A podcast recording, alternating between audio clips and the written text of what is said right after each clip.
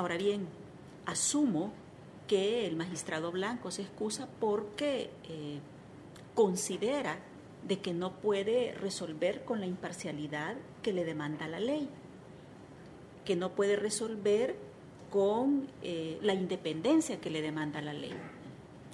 Y también asumo que el resto por eso mismo lo ha hecho.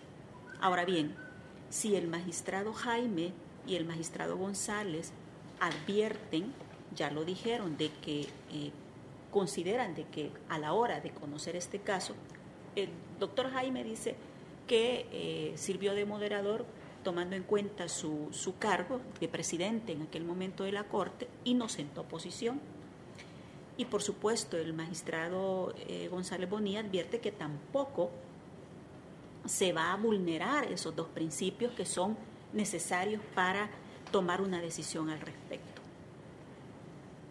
Es que este tribunal, eh, esta Corte Suprema tampoco puede eh, tomar ese tipo de decisiones, ¿verdad? Más me parece, me parece a mí que lo procedente es que nos pronunciemos respecto a la segunda petición del magistrado Blanco, si procede o no procede su petición. Y eh, desde hace que 45 minutos le estoy pidiendo de que continuemos ¿verdad? Porque eh, el tiempo nos consume, tenemos apenas hasta los primeros días de abril y si no empezamos a conocer esto, eh, vamos a, vulnerar los plazos que establece la ley.